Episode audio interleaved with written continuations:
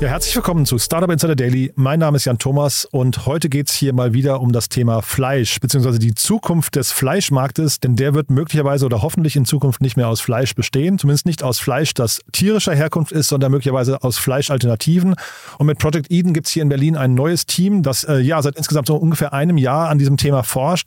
Und bei uns zu Gast ist Jan Wilmking. Er ist einer der Gründer von Project Eden, macht das Ganze unter anderem mit Hubertus Bessau, den man von MyMüsli noch kennt und äh, ja, ich finde, der Ansatz, den die gehen, ist äh, ziemlich beeindruckend, denn so wie Jan das gleich erklären wird, gehen sie einen Weg, den so noch kein anderer weltweit gegangen ist. Ähm, also eine ganz andere Art der Produktion von künstlichem Fleisch oder Fleischalternativen. Ja, und deswegen freut euch auf ein tolles Gespräch, das ihr vielleicht auch empfehlen könntet an alle veganen und vegetarischen Freunde von euch, die mal gerne wieder in den Genuss von fleischähnlichen Produkten kommen möchten. Hier kommt auf jeden Fall jetzt wahrscheinlich eine spannende Alternative mit Jan Wilmking, dem Co-Gründer von Project Eden. Insider Daily. Interview. Sehr schön, ja, ich freue mich sehr. Jan Wilmking ist hier, Co-Founder von Project Eden. Hallo Jan. Hallo Jan, ich grüße dich. Ja, freue mich sehr, dass wir sprechen und spannend, was ihr macht, muss ich sagen. Äh, tolle Webseite, kann ich jedem nur empfehlen, mal drauf zu gehen. Äh, habt ihr, glaube ich, viel Zeit rein äh, investiert, ne? Auf jeden Fall, viel ja. Zeit und viel Liebe. Ja. Das stimmt. Mhm. Erzähl doch mal, was ihr macht. Das ist äh, also Project Eden so ein bisschen, äh, sag mal, ist ein schöner Name, finde ich. Äh, zeigt ihr, ihr, ihr träumt von einer besseren Welt, ne? Ja, auf der einen Seite träumen wir von einer besseren Welt, aber wir versuchen halt ein, ein großes ähm, Problem zu lösen. Und ähm, wenn ich das so ein bisschen meiner, meiner Mutter oder meinen äh, äh, älteren Freunden erzählen müsste, dann wäre das wahrscheinlich so, was macht Project Ihnen? Wir ähm, haben eine Technologie entwickelt, um ähm, Fleisch äh, herzustellen, und zwar Fleisch aus Pflanzen. Ähm, aber das ist so nah am Original, dass ähm, es extrem einfach fallen wird, äh, umzusteigen. Und diesen Umstieg, der treibt uns ähm, sehr, sehr um. Warum? Weil ähm, wir halt sehen, dass ähm, der Klimawandel einfach eine der größten Herausforderungen für uns Menschen ist. Und ähm, naja, also wenn wir so weitermachen, dann ist das nicht so gut, zumal ähm, zwei Milliarden mehr Menschen demnächst äh, auf die Welt kommen. Und wenn wir alle so viel Fleisch essen, dann äh, haben wir, glaube ich, ein Riesenproblem. Und das wollen wir lösen. Wie offen, ich hatte hier auch schon mal Planted zum Beispiel zu, zu Gast, wie, oft, wie ja. offen sind denn aus eurer Sicht ähm, die äh, momentan noch Fleischesser gegenüber diesen neuen Lösungen? Wie aufgeschlossen? Ja, das ist eine gute Frage. Also die, ähm, ich glaube, es gibt ein mediales Echo, was sich immer wieder in, in verschiedenen ähm, Headlines wiederfindet. Jetzt gab es gerade einen großen Bloomberg ähm, Business Week Artikel, ähm, der quasi gefragt hat, ist das Thema äh, pflanzliches Fleisch ähm, erledigt oder, oder gibt es das eigentlich noch? Ähm, und auf der anderen Seite gibt es dann die Realität im Supermarkt und in Restaurants und auch nicht nur in Europa und USA, sondern auch in Schwellenländern. Und was wir da sehen, ist schon wahnsinnig. Also auf der einen Seite äh, in den Supermärkten ähm, das Flächenwachstum, also wie viele Produkte es gibt. Ähm, und zweitens ähm, klare Beobachtung, dass es eben auch in Ländern wie Mexiko auf einmal auf die Tagesordnung kommt. Und das ist schon eigentlich ähm, sehr, sehr klare Zeichen, dass wir am Anfang einer sehr großen Zeitenwende stehen. Es gab einen Hype, keine Frage, ähm, aber dieser Hype, der ist jetzt gerade dabei, äh, ich würde mal sagen, sich auszusortieren und in den Mainstream überzugehen. Mhm. Also ich kann mir durchaus vorstellen, dass ihr da vielleicht sogar, also dass der Markt in der nächsten Zeit noch, noch stark wächst. Ne? Man sagt ja immer dieses mhm. Why now, das ist die eine Frage, und dann immer dieses Why us. Also was, warum macht ihr das denn jetzt gerade? Wenn man sich euer Team anguckt, was, was ähm, ist quasi so die Secret Source im Team? Ja, also ich glaube, wir sind eine, ähm, eine ziemlich einmalige Kombination. Also wir haben uns ähm, alle drei unabhängig voneinander kennengelernt und ähm, haben halt ähm, entdeckt, dass uns nicht nur sozusagen dieser, äh, dieser Gedanke an Klimawandel und was können wir tun, ähm, umtreibt, sondern vor allen Dingen auch ein paar andere Sachen. Wir lieben alle drei das Kochen und gut essen. Der David zum Beispiel ist äh, ein halber Franzose, ist auf so einem Bauernhof in ähm, Frankreich immer äh, in den Sommerferien gewesen bei seinen Großeltern. Der Hubertus, den kennt ihr ja wahrscheinlich, äh, einer der Gründer von My Müsli, hat My Müsli riesengroß gemacht und ist einer der, würde ich mal sagen, most purpose-driven people, die ich kenne. Aha. Ähm, und ich habe bei unter anderem bei Zalando und bei McKinsey ähm, das ganze Thema Unternehmensstrukturierung, äh, wie kann man was skalieren, ähm, kennengelernt. Und wir haben angefangen, uns systematisch mit dem Thema zu beschäftigen, weil wir erstmal gedacht haben, also wenn man sich dieses Thema Klimawandel anguckt und wo kommen wir denn eigentlich her? Wir haben Interesse an Konsumgütern, wir haben die, uns die Frage gestellt, können wir über Konsumgüter, über positive Erlebnisse eigentlich dieses Problem lösen? Und sind dann relativ schnell bei Lebensmitteln gelandet, weil das eine der riesengroßen Märkte sind, äh, ist und ähm, ein Riesenproblem ist. Und wenn man da einen Doppelklick drauf macht, dann landest du bei Fleisch. Mhm. Und unsere Reise war dann erstmal so, ja, also ist doch alles schon gelöst. Gibt's doch schon. Ich gehe in den Supermarkt, da gibt's dann irgendwie so Hack von vielleicht Impossible, nicht hier, aber in den USA mhm. oder Beyond Meat, kennt mhm. auch jeder. Ähm, und dann gibt's die Rügenwalder Mühle und wie sie alle heißen. Mhm. Wahnsinn. So, und dann haben wir angefangen, uns äh, die, Pro die Produkte wirklich mal eins zu eins anzugucken und haben gemerkt, naja, also so richtig geil sind die noch nicht. Also bei mir im Kühlschrank waren die noch nicht. Ähm, und bei Hubertus auch noch nicht, bei David auch noch nicht, bei Freunden auch noch nicht. Und wahrscheinlich bei Millionen und weltweit dann Milliarden von Menschen nicht. Und dann haben wir uns die Frage gestellt, warum? Und ähm, das war eine sehr, sehr spannende ähm, äh, Geschichte, weil wir dann ins Material reingegangen sind und uns angeguckt haben, was Fleisch eigentlich ist. Jetzt bin ich gespannt, weil du sagst, also die Frage kann ich, kann ich verstehen, die Antwort, da bin ich jetzt gespannt drauf. Was ist denn Fleisch ja, und was ist denn quasi eure Lösung? Ja, also wir haben, wir haben uns erstmal Fleisch angeguckt und wenn man sich das anschaut, dann ist Fleisch ja erstmal ein Muskel. Das ist komisch, also wenn man sich überlegt, aber es ist erstmal ein Muskel. Und dieser Muskel ist ähm, ein Zusammenspiel von äh, Gewebe und das Gewebe besteht wiederum aus Fasern. Und ähm, diese Fasern mit dem Gewebe zusammen ergeben eine Textur.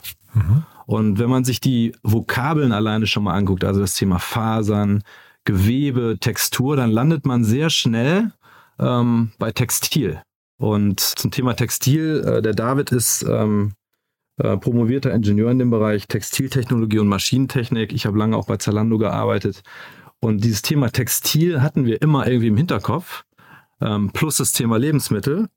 Ähm, so, und wenn du dir jetzt eben dieses Muskelgewebe äh, und die Textur anguckst äh, und, und, und weißt, dass es eigentlich ein textiles Produkt ist, was von Tieren hergestellt wird, indem sie wachsen, haben wir uns die Frage gestellt, warum macht das denn noch keiner mit ähm, textilen Technologien? Mhm. Und haben dann ganz viel Patentrecherche betrieben, haben uns dann die ganzen Technologien angeguckt von High Moisture Extrusion, 3D-Druck, ähm, Zellkulturen, äh, Precision Fermentation und wir haben eigentlich relativ wenig bis gar nichts im Bereich äh, Einsatz von Textiltechnologie für Lebensmittel gefunden, was ja auch irgendwie erstmal logisch ist. Also wer wird denn gerne schon ein T-Shirt essen? Niemand. Und von daher war dann für uns aber die Frage, können wir denn trotzdem Fasern herstellen über, über, über extrem skalierbare und über extrem ja, ich würde mal sagen, proven Technologies. Und was kommt dann da raus? Und dann haben wir angefangen, zu, äh, Prototyping zu betreiben. Erst hier in Berlin im kleinen Maßstab und später dann ähm, in verschiedenen äh, Universitäten und, und Forschungseinrichtungen und da ist dann rausgekommen, es funktioniert. Wir können aus pflanzlichen Proteinen, indem wir sie über textile ähm, und Faserherstellverfahren äh, ähm, im Endeffekt formen, können wir hinterher ein Fleischprodukt äh, bauen, was extrem realistisch aussieht, also eine Marmorierung hat, eine Textur hat, was auch von der Konsistenz her ähm, bissfest ist, sich gut schneiden lässt. Und dann drittens, was dann auch Sachen äh, hinbekommen, wie beispielsweise eine, eine, eine, Röstung in der Pfanne, ähm, eine Geschmacksfreisetzung beim Kauen etc. pp. Und das hat uns unglaublich fasziniert und fasziniert uns noch immer und daran arbeiten wir. Das klingt also nach, richtig nach viel äh, R&D, ne? also Forschung und Entwicklung, die ihr da betreibt. Ja, ne? ja absolut. Ähm, auch wenn wir uns das Team aktuell angucken, wir haben ähm, ich würde sagen, knapp über 80 Prozent unserer Leute eigentlich in RD.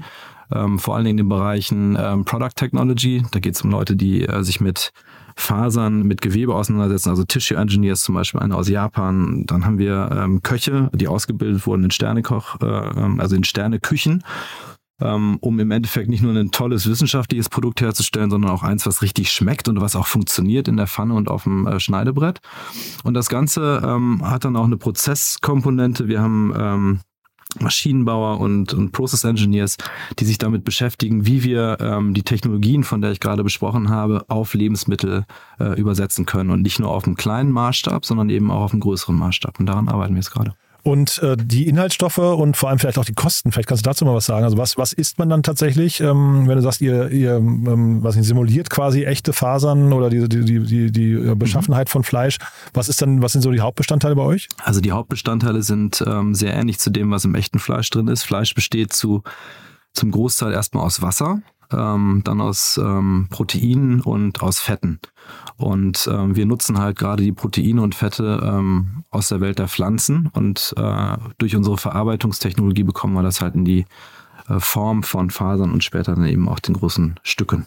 Und die Kosten, ähm, ist das dann hinterher, äh, sagen wir, marktfähig? Ist das, äh, weil Fleisch ist ja leider in Deutschland irgendwie ein extrem billiges Produkt. Ne? Ähm, ich weiß nicht, wo ihr euch dann ansiedeln könnt. Ja, also total richtig. Und ich glaube auch, dass das Thema Preis und damit auch die Kosten eins der ähm, wichtigsten Themen sind, ähm, um letzten Endes auch ein skalierbares, ähm, einen skalierbaren Wandel auf der Welt herbeizuführen. Denn ich meine, machen wir uns nichts vor, wenn wir es nicht schaffen, als gesamte Industrie äh, Hunderte von Millionen, wenn nicht Milliarden von Menschen dazu zu bringen, ähm, tierisches Fleisch aufzugeben mhm. und ähm, Alternativen ähm, aus der pflanzlichen Welt, vielleicht später mal Precision Fermentation ähm, auf den Teller zu packen, ähm, dann wird es echt eng. Und ähm, wir glauben halt, dass es funktionieren kann, wenn das Produkt an sich überzeugt. Und es geht nicht um den erhobenen Zeigefinger, es geht nicht um Regeln, es geht nicht um irgendwie eine Fleischsteuer, sondern es geht vor allen Dingen darum, dass das Produkt an sich überzeugt. Und das hat aus unserer Sicht hat das so drei Wertkomponenten. Und der Preis, da komme ich gleich noch zu. Die erste Komponente ist wirklich, schmeckt mir das? Sieht das gut aus? Riecht das gut? Will ich das mhm. gerne essen? Will ich einen zweiten Bissen haben? Also ein super komplexes Erlebnis, was irgendwie anfängt vom ersten Blick zum letzten, ähm, äh, letzten Stück, was man irgendwie isst dann passiert ja nicht nur was auf dem Teller, sondern es passiert ja auch was im Kopf. Also viele, viele Menschen stellen sich die Frage, ist das ethisch, was ich gerade tue? Ist das gut für die Welt? Ist das gut für mich? Also gesundheitlich gut für mich, aber vielleicht ist, auch, ist es auch gut für die Welt. Also das Thema Werte und, mhm. und wie passt eigentlich der Konsum dazu? Und der dritte Punkt ist, was ist eigentlich bei mir auf dem Konto passiert? Wie mhm. sieht das eigentlich in meinem Portemonnaie aus? Und wenn man sich diese drei diese drei Erlebniskomponenten ähm, mal zusammennimmt, dann sehen wir, dass aktuell viele der Produkte am Markt ähm, gerade die Nummer eins, also auf dem Teller, nicht überzeugen. Das ist einfach noch nicht gut genug, was da passiert. Ähm, ethisch, moralisch äh, ist es relativ klar. Das ist also, wenn ich mich pflanzlich ernähre und auf Alternativen zurückgreife, in der Regel besser als äh, das tierische Original. Na ja, Problem, es schmeckt nicht so super. Es ist ungefähr, es ist besser, ein bisschen besser als das, was ich sonst mache, aber es kostet deutlich mehr. Hm. Und die Gleichung geht unserer Ansicht nach nicht auf und deswegen setzen wir eben an allen drei Hebeln an und fokussieren uns erstens auf das Thema Produkt, das muss wirklich richtig gut sein und drittens auf das Thema Preis. Und ähm, wir glauben, dass wir mit der faserbasierten Technologie von Project Eden es wirklich hinbekommen haben, ähm, eine skalierbare Technologie einzusetzen, die extrem kostengünstig sehr große Mengen herstellen kann. Mhm. Und also, dass das funktioniert, ich meine, eine Analogie ist, wenn du dir überlegst, was in anderen Bereichen äh, bereits passiert ist, also wie beispielsweise ähm, im Bereich Leder, das ist auch ein tierisches Produkt. Ähm, wenn du dir anguckst, wie viel Prozent vom ursprünglichen Ledermarkt aktuell durch Polyester oder Polyurethan-Fasern äh, ersetzt werden, dann ist das sicherlich 40, 50 Prozent. Mhm. Ähm, das liegt vor allem daran, dass es eine extrem skalierbare und extrem günstige Technologie ist, die gleichzeitig aber, und das ist das Tolle, extrem einstellbar ist. Mhm. Wir können im Endeffekt Fasern designen, diesen Fasern Farben, Elastizitäten, Wassergehalt, Feuchtigkeitsgehalt, Bratverhalten, ähm, Geschmack ähm, im Endeffekt designen und aus dieser Gesamtzusammenstellung äh, von hundert, Hunderttausenden von Fasern dann ein Geschmackserlebnis schaffen. Und ähm, deswegen ist es nicht nur aus der wirtschaftlich-preislichen, ähm, äh, aus dem wirtschaftlich-preislichen Blickwinkel so spannend, sondern eben auch ähm, aus der Erfahrung und aus dem Erlebnis. Mhm. Also klingt super, was du erzählst. Ähm, nur zeitgleich, wenn man sich so einen typischen Supermarkt anguckt, dann hast du in der Regel ein relativ großes, einen großen Bereich mit irgendwie sehr günstigem Fleisch und dann so einen kleinen Bereich mit Biofleisch. Mhm. Äh, und Biofleisch in der Regel, ich vermute mal zwei bis dreimal so teuer wie diese, also wo man sich gar nicht fragen möchte, warum Fleisch so, so günstig ist, was ja. da mit den Tieren vorher ja. passiert ist. Ja. Wo verortet ihr euch da? Eher im Biobereich oder eher im, im wirklich, äh, also Kampfansage an, an das Billigfleisch? Ja, also ich glaube, es gibt, ich meine, du hast jetzt zwei Extremata aufgeführt. Auf der einen Seite das, das extremst günstige Fleisch, ähm, wo Haltungsform egal ist und Hauptsache günstig. Und auf mhm. der anderen Seite ähm, das, das regionale Biofleisch. Ähm, ich glaube, da gibt es noch sehr, sehr viel in der Mitte. Mhm. Ähm, und wir würden uns jetzt weder an der oberen Kante noch an der unteren Kante positionieren. Unser Ziel ist es, ähm, erstmal eine pa Preisparität hinzubekommen mhm. mit ähm, Rindersteaks. Mhm. Und wenn du über Rindersteaks nachdenkst und in den Supermarkt gehst, also ein durchschnittlicher Kilopreis liegt da so zwischen 20 und 30 Euro, je nachdem, wie viel, ähm, also welche Qualität das hat und auch welcher mhm. Schnitt und welcher Cut das quasi ist. Mhm. Und das ist schon ein Preis, der, der matchbar ist. Und wir glauben halt, dass wir langfristig nicht nur matchen können, sondern auch idealerweise, und wenn man eben größer denkt, auch an, an, an Schwellenmärkte, äh, müssen wir auch an Preisniveaus rankommen, die unterhalb von äh, beispielsweise USA oder Deutschland liegen. Ja, das dachte ich nämlich gerade, ne? weil Deutschland ist ja irgendwie wahrscheinlich gar nicht der Parademarkt für euch, wenn du da, da, gerade darüber sprichst, es kommen zwei Milliarden neue Menschen dazu, dann muss man ja eigentlich global denken. Ne? Korrekt, ja, absolut. Ja. Ähm, jetzt lass mal vielleicht ähm, zur, also zu eurer Markteinführungsstrategie. Wie, wie ist denn die Marke, die man sich hinterher vorstellen kann? Ist das dann quasi immer bei Project Eden? Also ist das quasi, ähm, ist, ist eure Marke hinterher das, was ihr im Mittelpunkt stellen wollt? Und wie kann man sowas auch bezeichnen? Weil wir hatten jetzt hier schon mal The Hempany zu Gast, die ähm, ein Produkt rausgebracht haben. Milk heißt das, also M-I-L-C-K mhm. geschrieben die vom Verbraucherschutz abgemahnt wurden, weil Milk zu ähnlich klingt wie Milch. Ne? Und äh, ja, man sieht es ja. jetzt gerade im, im, Handel relativ häufig, dass die Großkonzerne, da steht dann irgendwie Hähnchenfleischersatz äh, oder sowas oder, oder Simulation, ja, keine Ahnung. Also die, die kommen damit noch durch, aber das dreht sich gerade so ein bisschen. Ähm, wie könnt ihr euch positionieren? Könnt ihr das trotzdem Fleisch nennen oder was ist dahinter der Begriff dafür?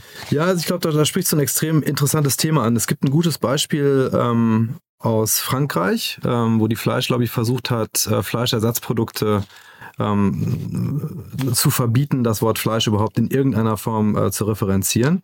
Ähm, und da gab es eine relativ ähm, gut gesteuerte Antwort von vielen Startups in dem Bereich und auch vielen größeren Unternehmen, die sagen, also das kann ja, kann ja nicht sein. Ähm, und das hat funktioniert. Also diese, diese Gesetzgebung ist letzten Endes ähm, gestoppt worden.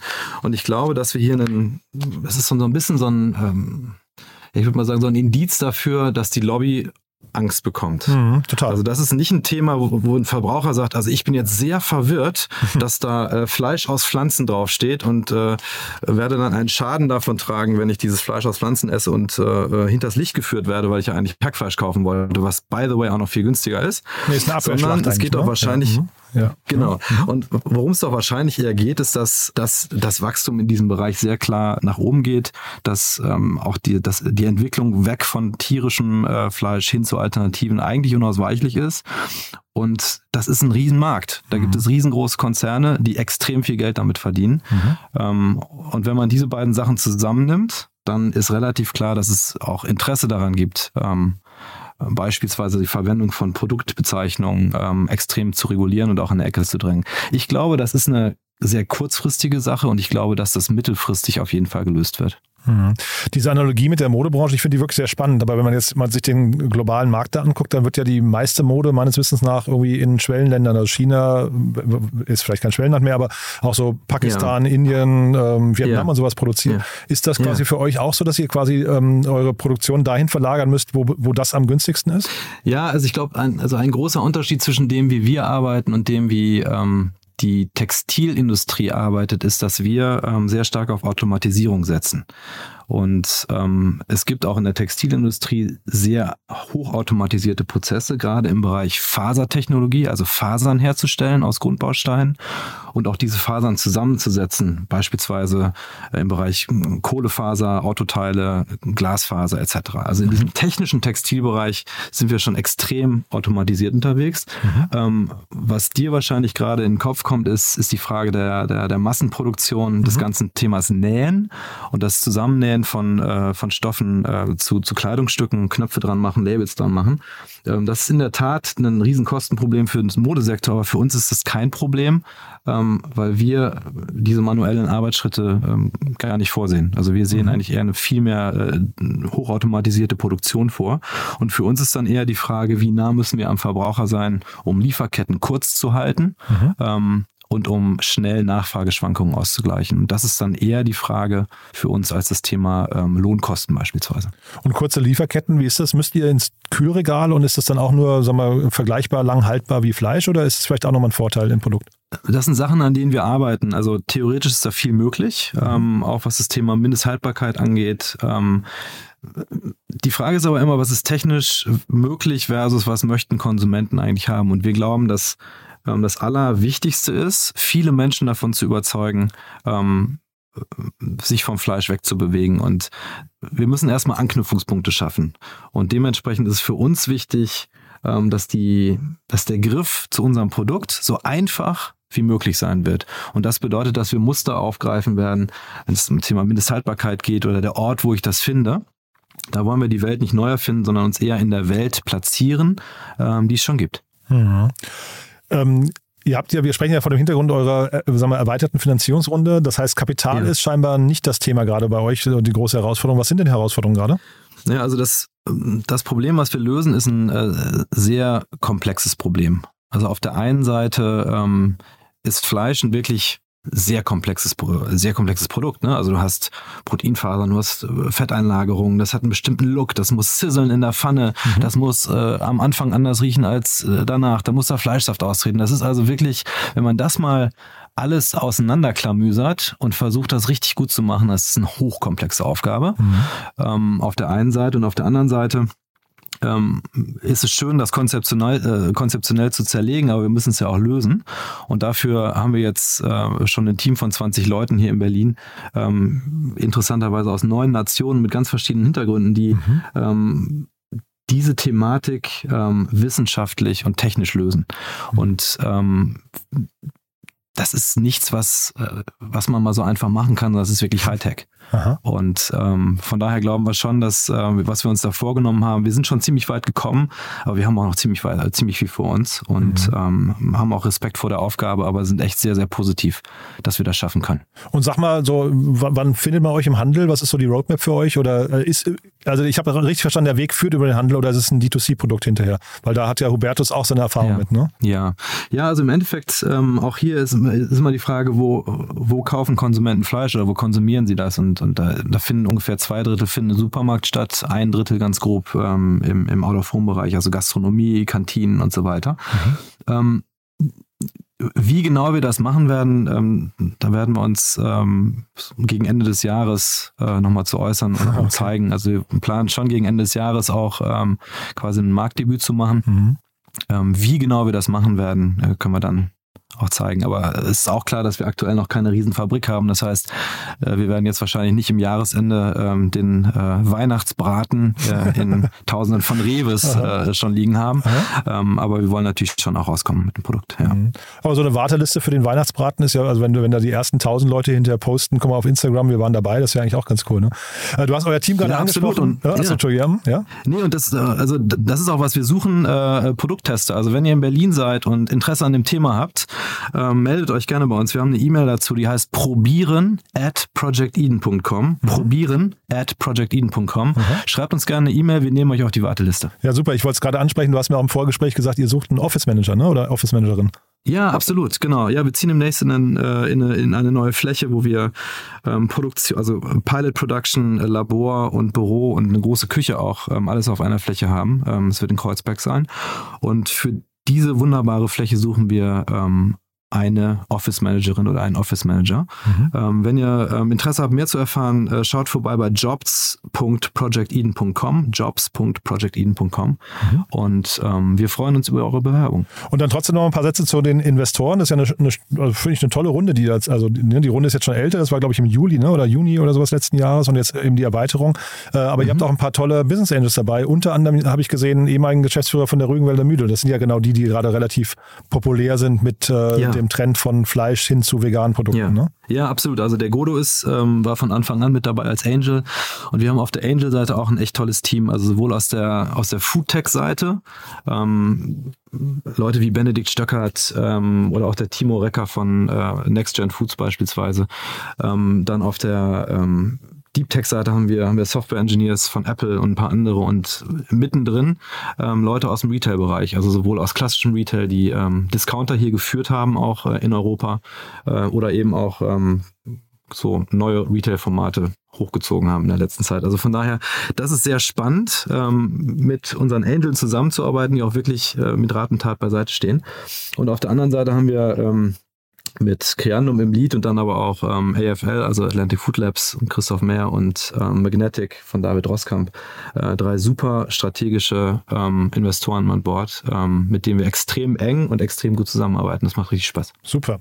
Du Jan, dann drücke ich euch äh, alle Daumen. Das klingt wirklich nach einem tollen Projekt. Haben wir was Wichtiges vergessen für den Moment? Ähm, ich glaube nicht. Super, ja. vielen Dank. Ja, hat mir auch großen Spaß gemacht. Dann ja, weiterhin viel Erfolg. Ne? Danke dir. Ciao, Jan. Startup Insider Daily der tägliche Nachrichtenpodcast der deutschen Startup-Szene.